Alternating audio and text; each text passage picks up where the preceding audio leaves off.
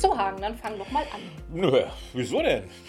Ladies first. Ja, okay, gut. Mitten rein ins Rollenklischee. Aber das passt ja ganz gut, denn um sowas soll es ja auch gehen in unserem neuen Podcast Die Emanze und der alte weiße Mann. Ja, und kleiner Hinweis von mir, ich bin nicht die Emanze. Ja, das bin dann wohl ich, aber den alten weißen Mann, den brauchen wir ja auch, denn wir wollen ja ganz offen und ehrlich über MeToo sprechen und über Rollenklischees und Sexismus und so weiter. Ja, und das alles auf Augenhöhe, ohne vorher zu wissen, wie weit unsere Ansichten bei verschiedenen Aspekten voneinander entfernt sind.